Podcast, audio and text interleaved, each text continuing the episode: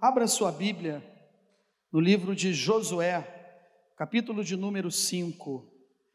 É um texto conhecido, capítulo 5, do livro de Josué, onde nos conta a história em apenas três versículos do que Deus pode fazer por cada um de nós, independente da situação que nós estamos passando, Deus tem a resposta. Deus sempre tem a solução. Amém? Capítulo 5 do livro de Josué, a partir do verso 13, diz assim a palavra de Deus. Amém? Podemos ler? Estando Josué ao pé de Jericó, levantou os olhos e olhou, e eis que se achava em pé diante dele um homem, que trazia na, na mão uma espada nua. Chegou-se Josué a ele e disse-lhe: És tu dos nossos ou dos nossos adversários?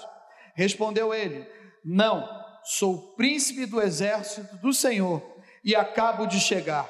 Então Josué se prostrou com o rosto em terra e o adorou e disse-lhe: Que diz meu senhor ao seu servo? Respondeu o príncipe do exército do Senhor a Josué: Descalça as sandálias dos pés, porque o lugar em que estás é santo. E fez Josué assim. Amém? Tome o seu lugar. O pastor já orou pela minha vida e eu quero compartilhar esse texto da palavra do Senhor que Deus colocou no meu coração nesses minutos que nós temos. E o título dessa mensagem, eu já falei aqui nessa pequena leitura, na, leitura inicial, perdão, e agora falando dessa pequena introdução. O título é Deus sempre tem a solução. Amém? Você pode repetir comigo? Deus sempre tem a solução. Não importa o que nós estamos passando, de que maneira estamos vivendo. Esse texto aqui conta da entrada do povo na cidade de Jericó. Eles já estavam na terra de Canaã e estava se cumprindo uma promessa que Deus tinha feito a Abraão no capítulo 15 de Gênesis, que o seu povo iria que do que saísse, né, do povo de Deus através da vida de Abraão seriam como a areia do mar e as estrelas do céu. Mas que esse povo ele ia crescer muito e um dia seria escravo. E depois dessa escravidão, Deus ia levantar alguém como um libertador para tirar o seu povo do Egito. E esse povo então foi tirado do Egito, caminhou no deserto por 40 anos, e depois de 40 anos, a promessa de Deus de uma terra que mana leite e mel, de um local de segurança, de provisão de Deus, de sustento de Deus, esse lugar então tinha chegado. E eles estavam agora contemplando essa promessa. Mas apenas duas pessoas, de milhões de pessoas que saíram do Egito, estavam agora é, gozando dessa oportunidade, se alegrando em Deus, cumprindo-se assim a promessa de Deus. Em Números capítulo 32, versos 11 é, e 12, nos diz a palavra de Deus que algumas pessoas também tiveram acesso a entrar na terra prometida. E quem são eles? Aqueles que nasceram no deserto. Homens de a, acima de 20 anos, porque desobedeceram, porque não creram nas promessas de Deus, acreditaram em outros deuses, foram desobedientes, foram idólatras, eles não acreditaram no que Deus realmente estava separando uma nação, que Deus estava preparando um povo, separando o seu povo para adorá-lo e ser representante de Deus para as outras nações. Eles perderam a promessa de Deus, que se cumpriu. Mas aí nós chegamos nesse texto aqui, onde o capítulo 6 começa dizendo que Jericó estava rigorosamente fechada por causa dos filhos de Israel, e que ninguém saía e ninguém entrava nessa cidade.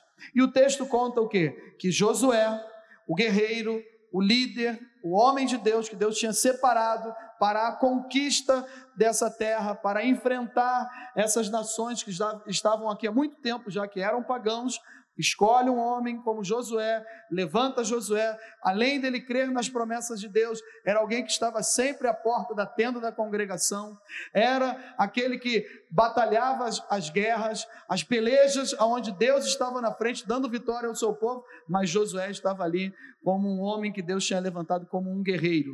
E ele estava onde? Na porta dessa cidade, é, fazendo um apanhado, verificando o que estava acontecendo. O texto, como nós lemos no versículo 1 do capítulo 6, diz que a cidade ninguém entrava e ninguém saía, que ela estava fechada por causa dos filhos de Israel. Mas o que eu queria falar com você aqui nessa noite, compartilhar com você, meu irmão e minha irmã, é sobre uma nova etapa da vida. Como nós podemos enfrentar novas etapas da vida. O que, que é uma etapa? É algo que está por surgir, é um tempo novo, um novo período, uma, um novo momento, algo que nós podemos alcançar. E essa nova etapa, muitas vezes, eu e você, mesmo que tenhamos promessas de Deus para se cumprir na nossa vida, quando essas promessas que nós tanto, tanto pedimos, oramos, clamamos e cremos que essas promessas de Deus vai acontecer conosco, na nossa casa, na nossa família, no nosso ministério, na nossa igreja, quando nós cremos em tudo isso, e quando Deus começa a mover, quando Deus começa a fazer, quando Deus começa a atuar e agir no nosso meio, às vezes nós não conseguimos entender aquilo que Deus está fazendo, mas se é promessa de Deus, saiba de uma coisa: vai se cumprir na sua casa, no seu casamento, na sua família e na nossa igreja, pelo poder que há no nome do Senhor Jesus. E como eu faço, pastor? Como nós fazemos? Como vamos lidar com essa nova etapa? Era isso que estava acontecendo aqui com o povo de Deus. Tinha uma nova etapa. E para que essa nova etapa fosse bem sucedida, conforme a vontade de Deus, no tempo de Deus, conforme o querer de Deus, tem algumas coisas que nós podemos pensar e tirar daqui para aprendizados, para mim e para você. Como conquistar algumas coisas que Deus já nos prometeu, mas às vezes não conseguimos receber ainda. Como viver uma nova etapa e que atitudes nós devemos ter? Existem algumas etapas da vida que nós vamos enfrentar, sabe o que? Muralhas. Nós vamos em, em, enfrentar barreiras, impedimentos, empecilhos. Mas lendo esse texto aqui com mais calma e depois você que já leu, e que conhece o texto, leia novamente em casa, no, com calma. É, nós conseguimos entender que as muralhas, as barreiras, os empecilhos, os impedimentos, eles já existem, eles já estão lá. Essa muralha aqui, que estava cercando uma cidade como a cidade de Jericó, com 4 metros de largura e aproximadamente 10 metros de altura, ela já estava lá. Quando o povo de Deus estava caminhando no deserto e no, em direção à Nova Canaã, essas muralhas já se encontravam lá, essas muralhas já estavam lá. Muralhas não aparecem na frente do povo de Deus de repente. Muralhas não aparecem sem a permissão de Deus. As muralhas não aparecem na nossa frente se Deus não tiver um propósito. As muralhas não aparecem para que assim a gente não possa transpor, passar por elas, vencer essas muralhas e elas vão cair pelo poder que há no nome do Senhor Jesus. Então, como eu posso enfrentar, pastor? Muralhas e uma nova etapa que vem pela frente na minha vida. Como eu falei, seja ela a vida espiritual, psicológica, familiar, a vida conjugal, profissional ou a vida na eclésia, na igreja, aquilo que Deus te chamou para fazer. Como enfrentar isso, pastor? De que maneira a gente pode fazer isso? Existem algumas muralhas que aparecem na nossa frente e nós precisamos o quê? Transpor passar à frente, ir além, muralhas que a gente precisa deixar para trás, muralhas que eu e você precisamos transpor e virar a página, muralha que a gente precisa enfrentar para ver o novo de Deus, para ver as promessas de Deus se cumprindo. E aí, eu aprendo que algumas coisas na minha vida e na sua vida falta o entendimento. Há situações que não adianta a gente tentar ficar tentando entender por que, que está acontecendo dessa maneira. Por que, que Deus permitiu isso? Por que estou passando por isso? O texto aqui, os primeiros capítulos, nos fala que no capítulo 1, Deus levanta Josué e anima-o. Chama para fazer a obra e fala: "Sê tu forte". Fala que é com ele, que não vai desampará-lo, que vai ajudá-lo. No segundo capítulo, a gente começa a perceber que as coisas de Deus sempre têm uma sequência. A Bíblia diz que todas as coisas cooperam para o bem daqueles que amam a Deus, que foram chamados segundo os seus propósitos. Amém? Então, eu e você, nós sempre estamos avançando, crescendo. A nossa salvação, ela é comparada o quê? À luz da aurora. Ela vai brilhando, brilhando, brilhando, até se tornar o quê? Um dia perfeito. Então a minha caminhada, a sua caminhada, a nossa caminhada com Jesus também ela é progressiva. Ela vai crescendo. Nós vamos aprendendo, vamos ficando mais experientes. Deus vai criando maturidade, vai nos dando a oportunidade de ficarmos cada vez mais melhores para enfrentar situações diferentes que sempre tem pela frente. Então, o segundo capítulo fala que espias são enviados até Jericó, para dar uma olhada na situação, para ver o que está acontecendo. E ali tem uma aliança com uma família de Raabe, onde a gente conhece a história. E no terceiro capítulo fala da passagem, a passagem pelo Jordão, como Deus operou, parou as águas de cima, fez com que o povo passasse em terra seca, mais ou menos parecido com o Mar Vermelho, mas de uma outra proporção, de uma outra maneira, outra proporção, de uma outra maneira, de um outro jeito, mas o Deus é o mesmo ontem, hoje e será eternamente. Deus atua, meus irmãos, de maneira diferente, mas Ele é o mesmo Deus. Amém? O mesmo Deus que atuou na sua vida, na minha vida, há 10 anos atrás, e, e foi a solução, resolveu aquele problema que estava na minha mão e na sua mão, ele é o mesmo hoje que pode resolver também, mas talvez ele use outra forma, de outra maneira, mas eu creio que Deus vai fazer. Você crê que Deus tem a solução? Amém? No quarto capítulo, olha o que acontece: essas pedras, aonde eles passam a seco, são tiradas de lá.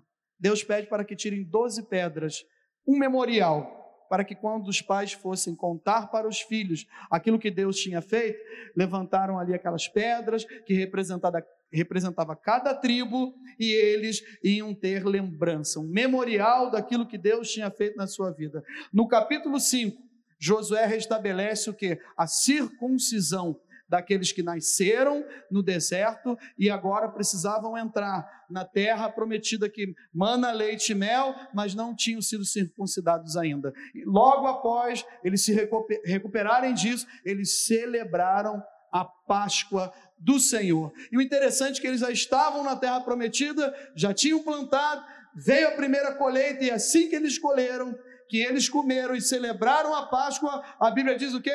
Que o maná cessou. Sustento que Deus deu ao seu povo durante 40 anos num deserto, agora Deus estava falando: tem novas coisas para vocês. Tem uma outra maneira que eu vou trabalhar. Eu vou continuar sustentando, mas agora vocês vão ter que plantar também e vocês vão colher, porque a terra que eu estou dando a vocês, ela mana leite e mel. É coisa boa, meu irmão. Deus tem novidade de vida para nossa igreja. Deus tem novidade de vida para você. Deus está aqui nesse lugar. O Deus que nós servimos, aquele que faz novas todas as coisas, ele está aqui nessa noite. Ele tem a solução. Amém? E aí, chega no texto que nós lemos, do capítulo 5, do verso 13 ao verso 15, aonde nos diz o quê? Que Josué estava olhando a cidade.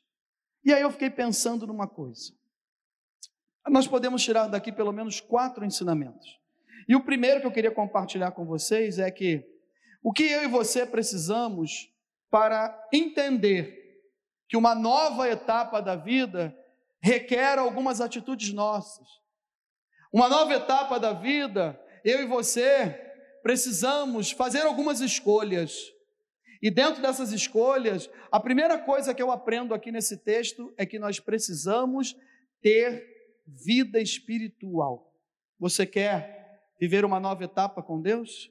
Você crê que Deus tem novidade de vida para o seu casamento, para a sua vida financeira, sua vida profissional, conjugal? Primeira coisa, ter uma vida espiritual com Deus.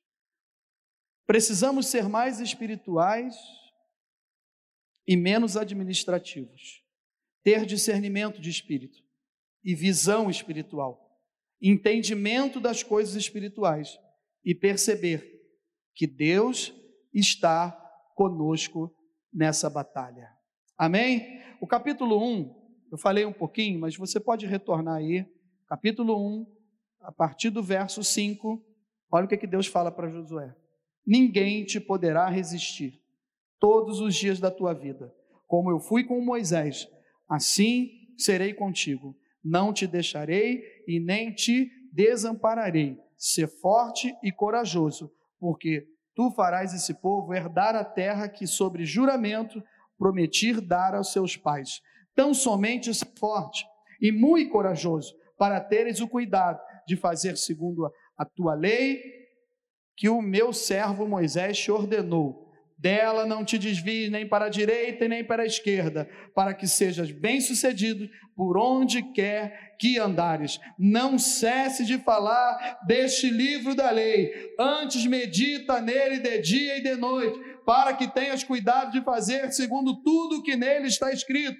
Então farás prosperar, prosperar o teu caminho e serás bem-sucedido. Não te mandei eu ser forte e corajoso. Não temas, nem te espante, porque o Senhor teu Deus é contigo por onde quer que andares. Amém? Josué estava na entrada da cidade.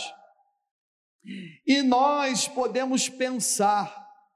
O que eu amo da Bíblia Sagrada é que quando a gente lê alguns textos, nós podemos pensar analisar, conjecturar, imaginar. E aí eu fiquei pensando: o homem levanta bem cedo, um guerreiro, alguém com qualidades, com conhecimento de guerra, com sabedoria,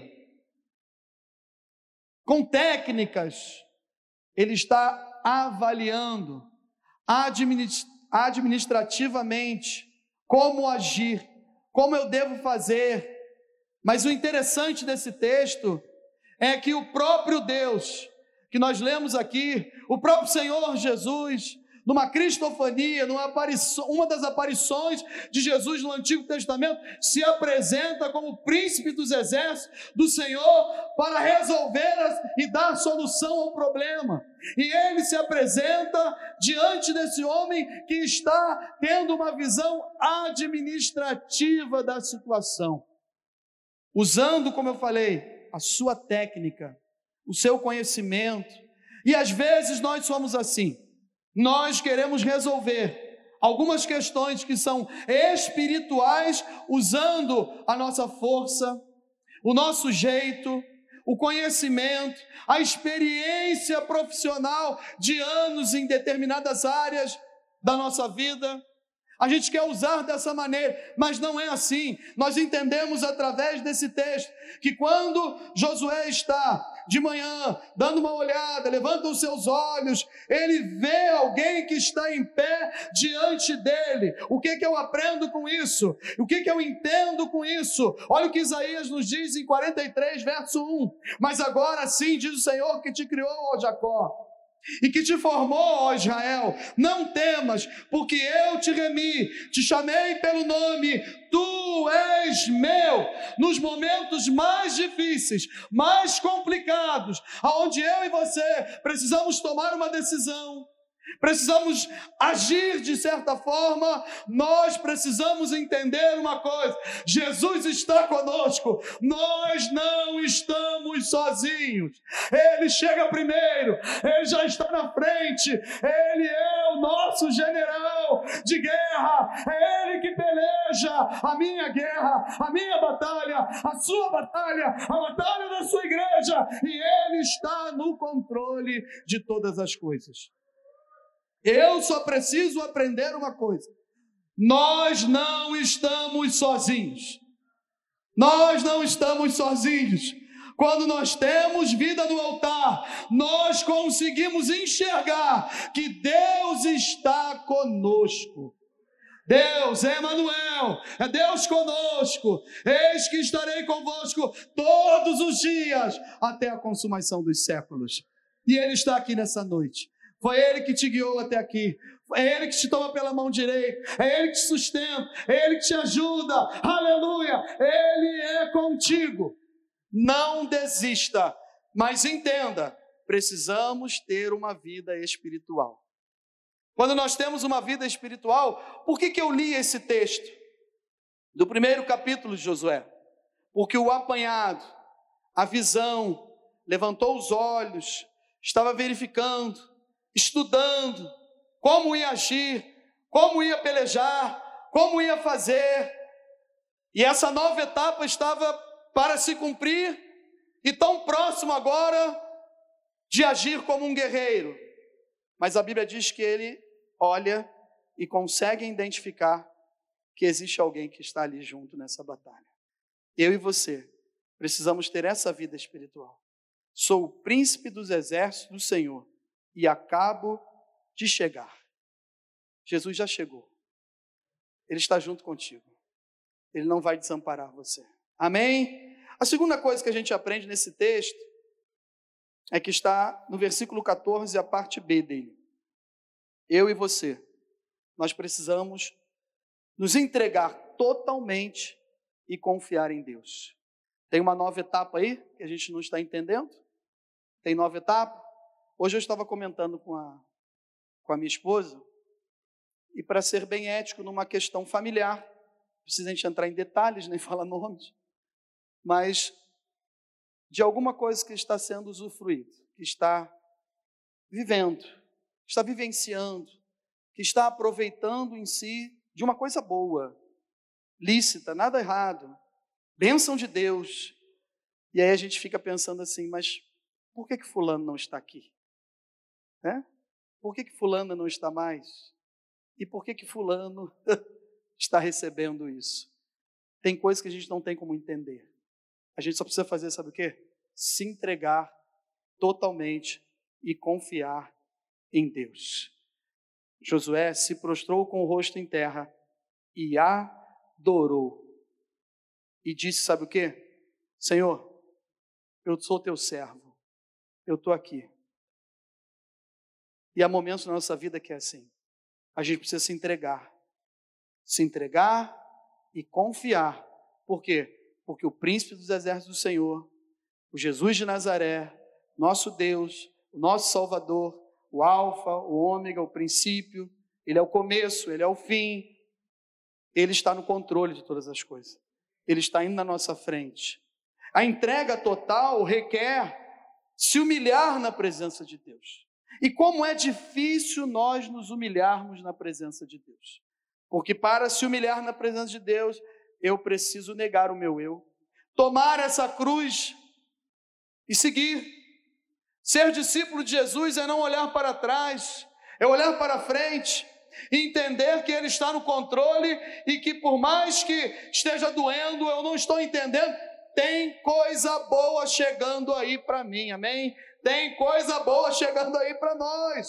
Humilhai-vos, portanto, sob a poderosa mão de Deus, para que Ele, em tempo oportuno, vos exalte, lançando sobre Ele toda a vossa ansiedade, porque Ele tem cuidado de vós. Aleluia! Entrega o teu caminho ao Senhor, confia nele e o mais ele fará. Nós precisamos nos submeter à vontade soberana de Deus.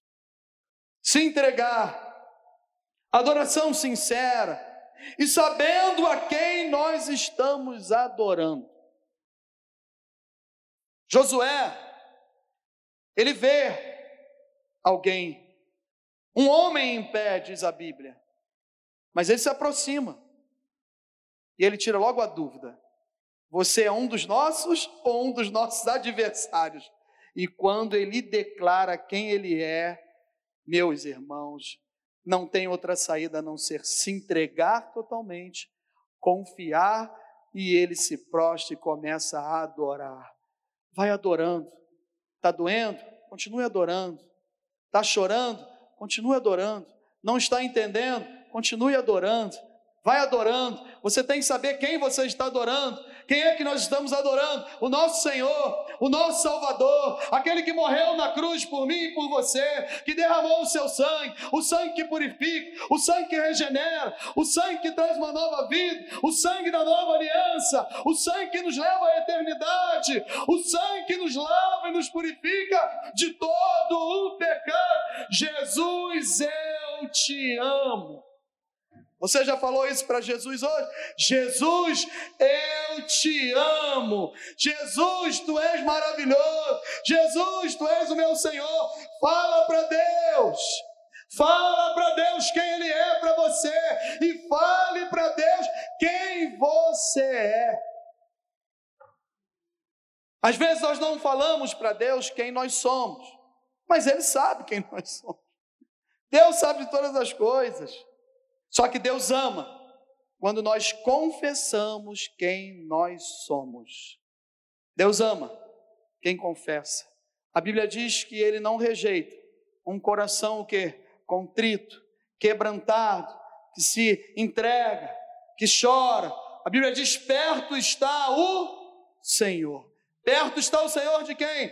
Daqueles que se quebrantam, daqueles que se entregam, daqueles que confessam a sua pequenez, daqueles que confessam a sua total, é, é, é, a sua total, me faltou a palavra aqui agora.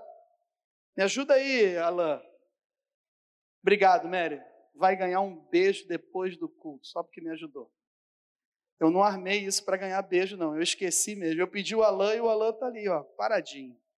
Não me ajudou nós confessamos a nossa total dependência no Senhor. Nós louvamos aqui agora há pouco. Senhor, nós precisamos de Ti. Senhor, eu preciso de Ti. Total dependência em Deus é saber que tem coisas que eu não consigo fazer, mas que Deus vai fazer por mim. Então fale para Deus. Fale com Deus. Terceira coisa que a gente tira daqui, terceiro ensinamento eu preciso ouvir a voz de Deus. Quando tem uma nova etapa, e essa nova etapa ela está ensaiando que vai acontecer, não tem como, existe uma barreira, existe uma muralha, mas Deus vai dar vitória. Nós conhecemos a história aqui, e no final eu quero, no último tópico, eu quero falar um pouquinho mais sobre essa história mas eu preciso ouvir a voz de Deus. O verso 15 diz assim, ó: Respondeu o príncipe do exército do Senhor a Josué: Descalça as sandálias dos pés, porque o lugar em que tu estás é santo. O que, que Josué fez? E fez Josué assim. Eu preciso ouvir a voz de Deus. Deus fala conosco. Chama a gente para frente a frente, tete a tete. Mas Deus requer, sabe o que de nós? Santificação. Separar a nossa vida para Ele. E quando eu separo a minha vida, eu começo a ver que cada vez mais eu não mereço, eu não sou merecedor, mas eu consigo entender que quando eu vou separando a minha vida, eu vou descobrindo cada vez mais que eu sou mais pecador ainda. Eu vou me aproximando de Jesus e eu vou aos pés de Jesus e a gente começa a chorar e confessar para Ele e fica lembrando às vezes, não adianta, a gente lembra. A Bíblia diz que Deus já jogou no mar do esquecimento os nossos pecados, mas quanto mais nós nos aproximamos de Jesus, às vezes vem algumas lembranças, mas você. E aí a gente chora, a gente vai ao chão, nós já confessamos esse pecado, Deus já perdoou, não se lembra mais dele, mas nós conseguimos entender que nós estamos diante de um Deus santo, santo, santo é o Senhor. O pastor agora há pouco falou sobre o ambiente, o ambiente que nós estamos aqui nessa noite, mais uma vez, ele é um ambiente santo, porque existe a presença de um Deus santo. Nós fazemos o ambiente, amém. Mas ao sairmos daqui, apagar, apagar, ao apagar das luzes, esse lugar continua sendo um santuário, separado para adoração, mas o que faz desse lugar aqui santo é a presença de Deus e a presença de todos vocês que são santos, santificados e têm separado a vida de cada um. Amém? Você consegue me entender dessa maneira? Olha o que o texto diz: segui a paz com todos e a santificação, sem a qual ninguém verá o Senhor. Eu preciso separar minha vida nós precisamos separar a nossa vida. Nova etapa requer de mim e de você um novo posicionamento. Requer de nós é um processo, porque quanto mais nós nos curvamos, mais a vontade de Deus vai crescendo.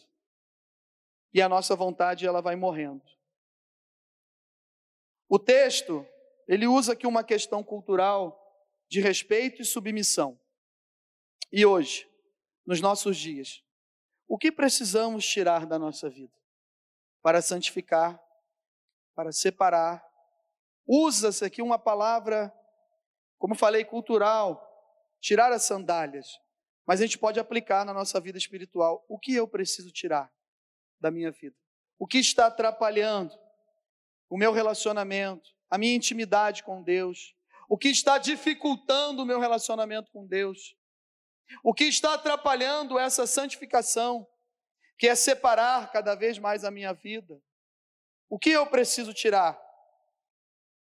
Hoje, eu e você somos o templo do Espírito Santo. Amém? Ao sairmos daqui, a presença de Deus vai conosco. Você pode dar um glória a Deus aí? Não é o local em si que é santo, mas é a presença de Deus que está em nós. Então eu preciso ter uma vida espiritual, me entregar, totalmente confiar em Deus, ouvir a voz de Deus, e o último, o último ensinamento que nós podemos tirar daqui. As nossas estratégias são importantes e benéficas, até um certo ponto. As nossas estratégias são importantes e benéficas, até um certo ponto. Nós precisamos obedecer à direção de Deus. Nova etapa, ela consiste nisso, de observarmos qual é a direção de Deus, obedecer qual é a direção de Deus. Mas se nós não colocarmos isso em prática, nada vai adiantar. Mas se colocarmos em prática, nós não vamos entrar em confusão emocional, espiritual, conjugal, familiar. Nós não vamos entrar em confusão. A Bíblia diz o quê? Que aqueles que creem em mim jamais serão confundidos. Você crê no Senhor Jesus? Você está pronto para viver uma nova etapa em todas as áreas da sua vida? Não use somente as suas estratégias elas podem ser benéficas e importantes até um certo ponto. Mas Deus tem estratégias para nós. Nessa noite, nós vamos sair daqui levando essas estratégias para casa, no nosso coração. O verso de número 3, 4 e 5 do capítulo 6 diz assim: Vós, pois, todos os homens de guerra, rodeareis a cidade cercando a uma vez. Assim fareis por seis dias. Sete sacerdotes levarão as sete trombetas de chifre de carneiro adiante da arca. No sétimo dia, rodeareis a cidade sete vezes, e os sacerdotes tocarão as trombetas. E será que, tocando-se longamente a trombeta de chifre de carneiro, ouvindo a voz do sonido dela, todo o povo gritará com grande grita, e o muro da cidade cairá abaixo, e o povo subirá nele, cada um em frente de si. Como eu falei, nós precisamos de um novo posicionamento com Deus. Se nós estivermos na posição que Deus quer, cada um de nós, nós vamos usar as estratégias de Deus, nós vamos usar as armas de Deus, nós vamos usar o jeito de Deus, a maneira de Deus, e no tempo certo, as muralhas vão cair, e essa nova etapa cada um em frente de si, aonde estiver posicionado, aonde Deus chamou, vai tomar posse da sua vitória. Vai entrar nessa cidade, vai entrar nesse lugar e o nome do Senhor vai ser glorificado. É isso que acontece, há momentos, irmãos, que é apenas um posicionamento novo com Deus. Verso 8 e 9 diz: Assim foi que, como Josué dissera ao povo, os sete sacerdotes, com as sete trombetas de chifre de carneiro, diante do Senhor, passaram e tocaram as trombetas, e a arca da aliança do Senhor os seguia, a presença de Deus. Os homens armados iam adiante dos sacerdotes, que tocavam as trombetas. A retaguarda seguia após a arca, e as trombetas soavam continuamente continuamente, separando a vida, posicionamento com Deus, sendo firmes e constantes, sempre abundantes, aonde? Na obra do Senhor, sabendo que o nosso trabalho na obra do Senhor não é em vão. Firmes, constantes, sempre abundantes, trabalhando aonde? Na obra do Senhor, preparado, esperando, o tempo certo, o verso 10 diz o seguinte: Porém, ao povo, ao povo, aqui tinha uma liderança, as pessoas que Deus tinha separado, as pessoas que Deus tinha dado instrução a um líder, os sacerdotes, a presença de Deus. No 10 ele diz: Porém, ao povo ordenar a Josué, dizendo: Não gritareis não fareis ouvir a vossa voz, nem sairá palavra alguma da vossa boca, até ao dia que eu vos diga: gritai, então gritareis. Há momentos que o silêncio é a melhor ferramenta em uma batalha. Há momentos que o silêncio é a melhor ferramenta em uma batalha. E essa batalha, ela vai trazer uma nova etapa. Há momentos que para viver uma nova etapa, eu preciso estar em silêncio e saber que essa batalha ela é do Senhor. Tem brigas que nós não precisamos entrar, tem brigas que a gente só precisa se posicionar. Há pelejas que o Senhor já está montando a estratégia, que o Senhor já está fazendo do jeito dele, que Deus está trabalhando, a gente só precisa esperar o agir de Deus e no tempo certo nós vamos cantar o hino da vitória. Há momentos que o silêncio é a melhor ferramenta. A estratégia, agora, ela é toda com Deus. Tem nova etapa aí para gente? A estratégia é toda com Deus. O que eu e você tentamos até agora e deu errado, é porque a gente não ouviu a voz de Deus, porque a gente não esperou o agir de Deus, porque nós não ouvimos e não percebemos as estratégias de Deus. Mas agora a estratégia é toda com Ele. Deixa Jesus trabalhar. Deixa Ele fazer do jeito dele, como Ele quer fazer. Quando Josué estava para invadir essa cidade, ela já estava toda sitiada, já estava toda fechada. Ninguém entrava, ninguém saía, por causa dos filhos de Israel. Sabe o que eu entendo com isso? A minha e a sua vitória, ela é certa pelo poder que há no nome do Senhor Jesus. Nós sentimos medos, queremos usar a nossa técnica, a nossa inteligência, a nossa experiência, mas Deus chega na frente, começa a dar estratégia, começa a mostrar tudo e fala assim: vai por aqui, faz desse jeito, Fica calado agora. Fica quietinho agora. Deixa que eu estou agindo. Deixa que eu estou trabalhando. Eu vou fazer do meu jeito.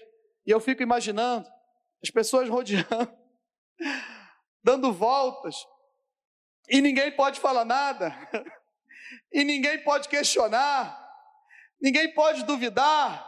Esse povo aqui era diferente do povo de hoje. O povo de hoje não questiona, não pergunta, não duvida, não, ninguém questionava, ninguém falava nada.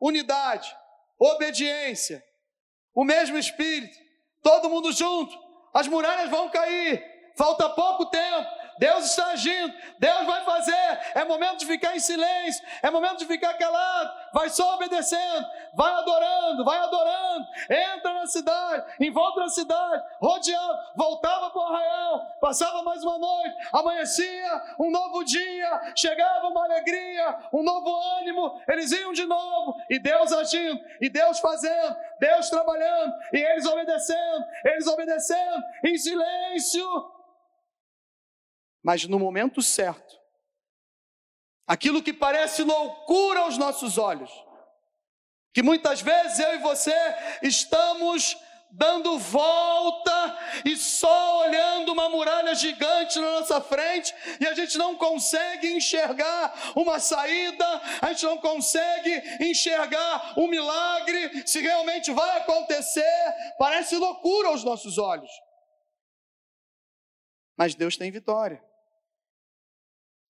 O verso 20 finaliza assim: Gritou, pois, o povo, segundo a ordem do Senhor. Os sacerdotes tocaram as trombetas.